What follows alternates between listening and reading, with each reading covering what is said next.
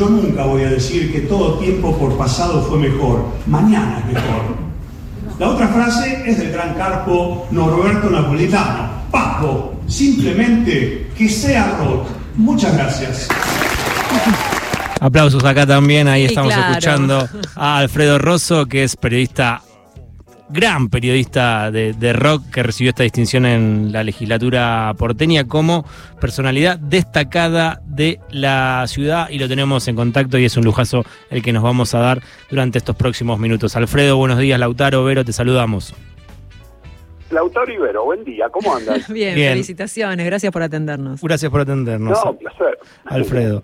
Bueno, eh, ¿qué decir? Expreso Imaginario, revista Piná, Pelo, La Casa del Rock Naciente, Billboard, Rolling Stone, revista Noticias, bueno, acá compañero Configuración, eh, La Trama Celeste.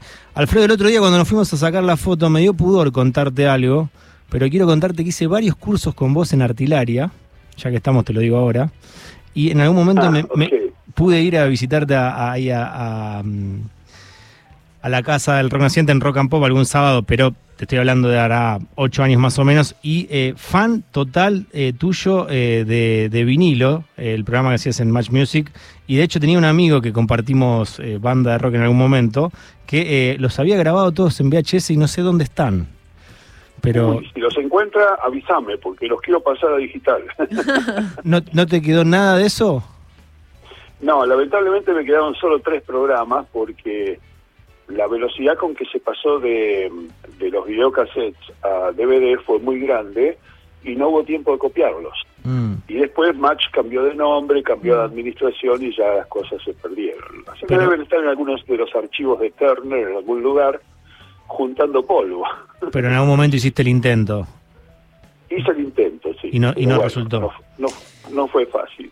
Alfredo, eh, bueno, con todos estos programas, con la posibilidad de, de estar, no sé, repasando la música, eh, escuchando las canciones eh, y escribiendo y haciendo programas, siempre les ha dado un contexto, eh, además de a lo musical, eh, bueno, social, ¿no? Sí. Que, que es eh, imposible separarlo, digamos, las canciones eh, y toda la obra cultural del rock eh, argentino, bueno, tiene, tiene que ver con eso, ¿no? Como todo. Eh, estamos pasando por unos momentos un tanto complejos eh, socialmente. Digo, ¿cómo lo ves vos ahora? ¿Cómo, cómo, cómo ves reflejada, cómo ves ese espejo entre la música y, y lo que estamos viviendo socialmente?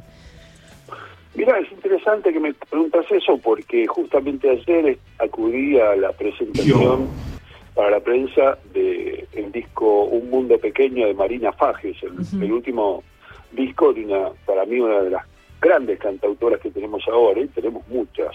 Eh, yo cuento a María Pien, cuento a Cam Beskin, a Barbie Recanati, a Maca Monamu. Eh, creo que tenemos un- una movida de rock muy saludable que está muy emparentada con el contexto que tenemos social, pero también el contexto personal, es decir, cómo se siente uno frente a esa situación, cómo se ve uno, qué salidas trata de encontrar y cómo se ve uno o una eh, ante lo emocional también que origina todo este toda esta situación, ¿no? Porque evidentemente lo social eh, influye en lo personal, en lo emocional, en las relaciones interpersonales. Eh, yo veo que tenemos una nueva camada de gente dedicada al rock en un sentido general, ¿no? El rock como cultura, involucrando también otros estilos y otras tendencias. Que está eh, respondiendo a las crisis con arte. Y eso me pone muy bien, ¿no? O sea, dentro de lo que se vive en el 2023 en nuestro país, tenemos creadores que le ponen el pecho a eso. Así que eh, lo veo bien, lo veo saludable. Qué bueno que siga siendo la resistencia, porque viste que muchas veces lo dan por caput.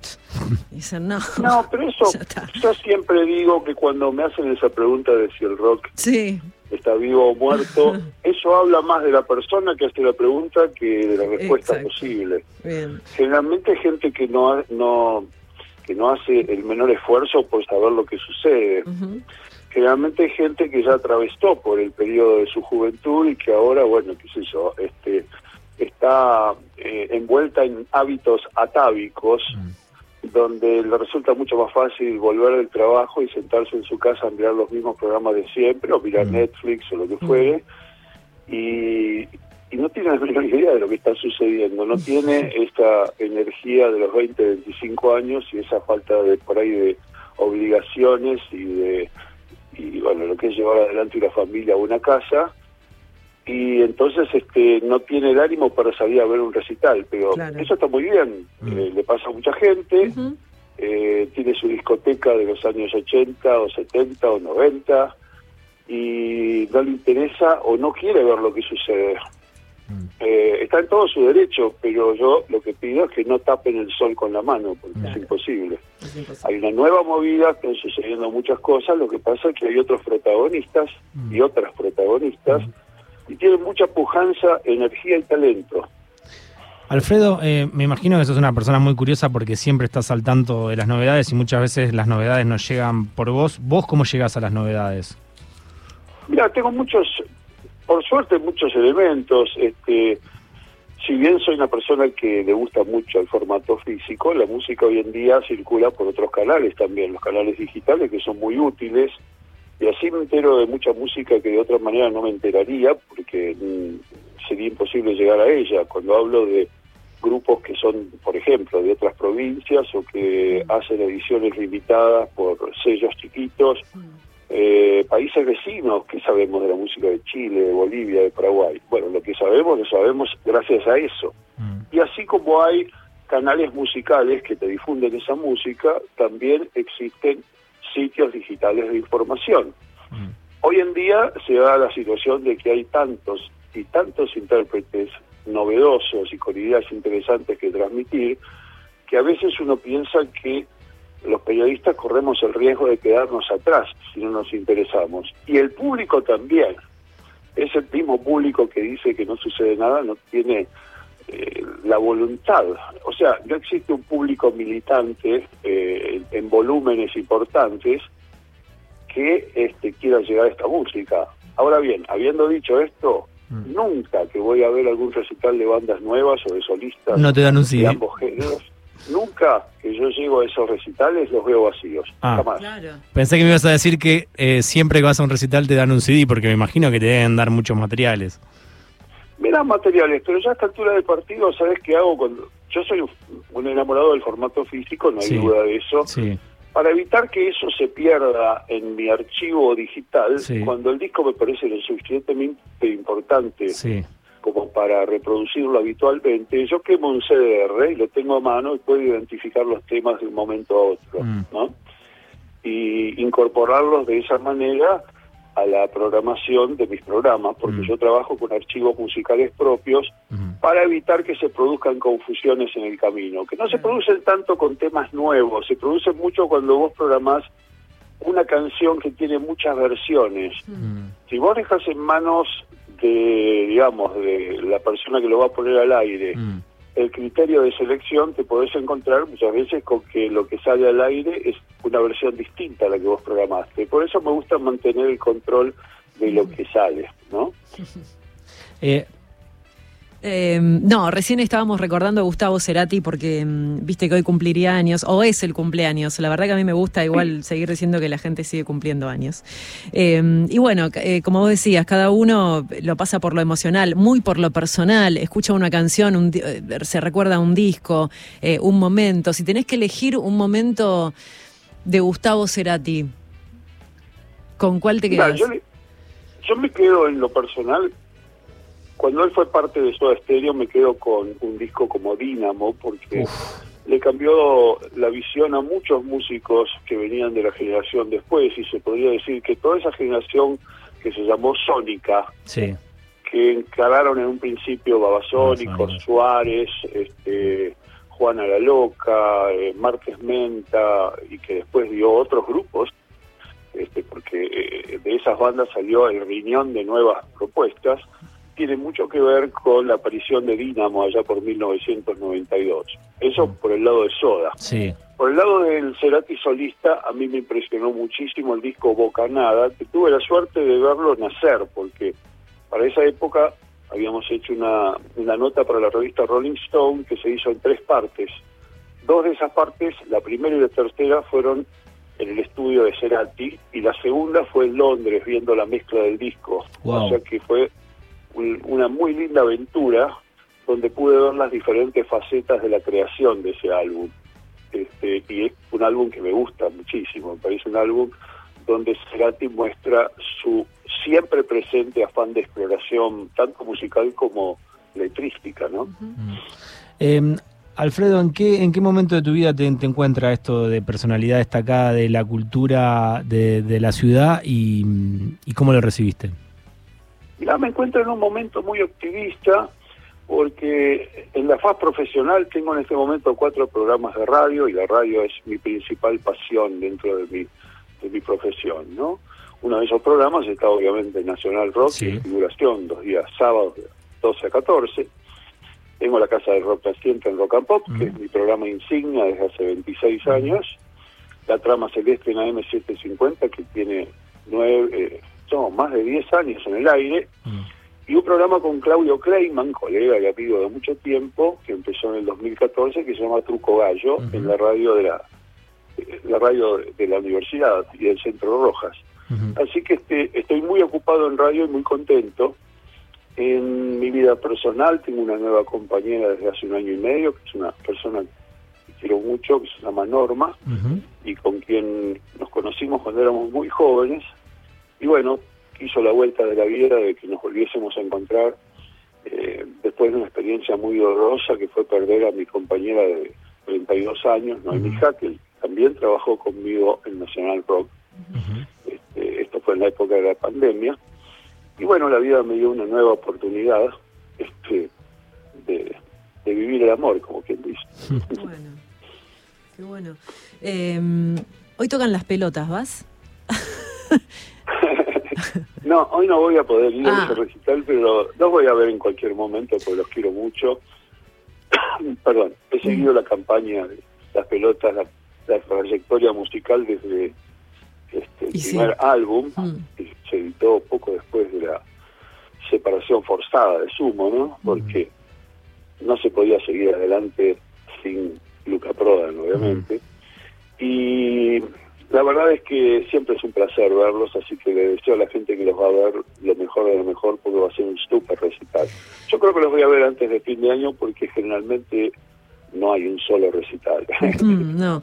Eh, pensaba cuando decías que fuiste a ver la grabación, estuviste ahí en la grabación de Bocanada con Gustavo y no sé qué. ¿Sigue pasando eso que van, eh, no sé, invitados, periodistas? O sea, ¿se siguen dando estas oportunidades de ir a ver Sí, cómo se no son tan comunes como en aquella época Claro. porque en aquellos tiempos las grabadoras tenían un presupuesto que, Claro. no sé, les permitía, como en el caso de la salida del disco de Garbage, eh, version 2.0, un año antes de lo de Bocanada, eh, te, enviaban, te enviaban a- al Sí. estudio de Madison en Wisconsin, Estados Unidos, a que escuchases el disco y entrevistaras a los, a los protagonistas, ¿no? Claro. en este Genial. caso, los tres productores y músicos estadounidenses y la cantante escocesa.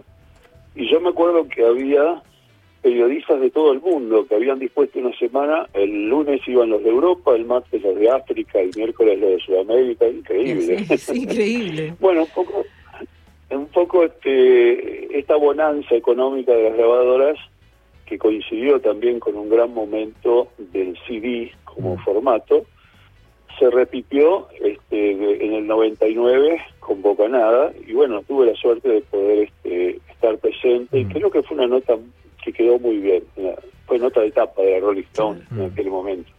Entre las que nombraba, me, me olvidé que también eh, la mano es algo de, de- de que mi generación le- le- lo, lo- lo palpó, lo, tenía justamente a mano y bueno, eh, me, me vino ese, ese recuerdo a, a la mente. Alfredo, ¿qué, mm, ¿qué nota, qué entrevista, qué personaje eh, recordás como un momento muy importante de tu vida o de tus mejores notas o, que te marcó?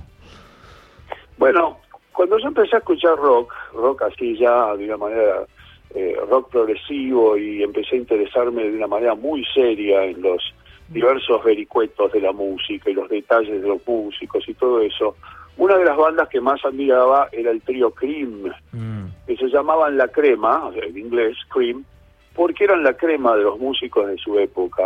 Y eran Eric Clapton en guitarra y segunda voz, Jack Bruce en primera voz, bajo y un montón de instrumentos más, y principal compositor, y Ginger Baker en batería. Mm. Y la vida, la vida posterior de Jack Bruce en la música fue muy rica, muy variada y muy rica, porque se vinculó con gente del jazz, con gente de la salsa, con gente de música experimental de todo tipo y con gente del rock and roll. Yo diría que desde el punto de vista artístico fue la más interesante de las vidas post-Cream de los tres músicos. Entonces, eh, estuve gestionando con, con bastante persistencia una entrevista con Jack Bruce que finalmente se me dio en 1997 en un pueblito llamado Bures, con B larga, que queda en los, diría yo, en el Gran Londres y había que tomar un tren de línea y después en una estación hacer un cambio por una especie de trencito de tres vagones para llegar al pueblo. O sea que fue toda una aventura. Qué hermoso. Y habíamos quedado en encontrarnos en un pub, de los típicos pubs ingleses, y yo entro y, bueno, al principio no, venía, no veía a nadie en el pub, ¿no? Y de golpe viene un señor bastante fornido, de regular estatura, con anteojos negros, que me dice, Alfredo. Y fue un gran momento, fueron 45 minutos hablando con este gigante de la música, este, que para mí fue una de, las entrevistas más recompensadoras de mi vida. Qué bueno. Qué bueno. ¿A, qué, ¿A quién le prestamos atención, Alfredo? ¿A qué banda le prestamos atención? ¿A qué artista? Mira, en este momento quiero hablar mucho de Marina Fajes, que me parece un role model de las cantautoras y de las nuevas artistas argentinas. Yo digo cantautoras, es casi como eh, minimizar su aporte, porque ella es multiinstrumentista, es productora de sus propios discos, mm. y como te digo, es uno de, las, de los baluartes de la nueva escena de rock argentina desde hace ya 8 o 10 años, eh, y recién ahora se le empieza a reconocer en toda su dimensión, y acaba de grabar un gran álbum que se llama Un Mundo Pequeño. Mm. Alfredo, este, Sí. No, no, termina, perdón, te, interrumpí sin querer. No, quería decir que ayer hubo una pequeña presentación en el bar Struber, o Stramer, sí. y estuve presente y realmente la escuché cantar cuatro canciones, tres de ellas parte del nuevo álbum, y me pareció magnífico realmente. Así que es un disco que recomiendo que todo el mundo escuche. Un mundo pequeño que tiene muy pocos días en las redes sociales, apareció el 29 de julio, así que este es un disco novísimo que representa muy bien la nueva camada de rock argentino. Te agradecemos muchísimo por el contacto, eh, por esta charla, nos gustaría que, se repita en la brevedad y si no te molesta te pedimos que mm, presentes el próximo tema vos que elegiste justamente de este álbum como si estuvieses en uno de tus programas de radio. Bueno, lo que vamos a escuchar es a Marina Fajes con un tema que fue adelanto y que también integra su nuevo disco Un Mundo Pequeño. Este tema se llama Escama de Vidrio. Gracias. Hasta pronto.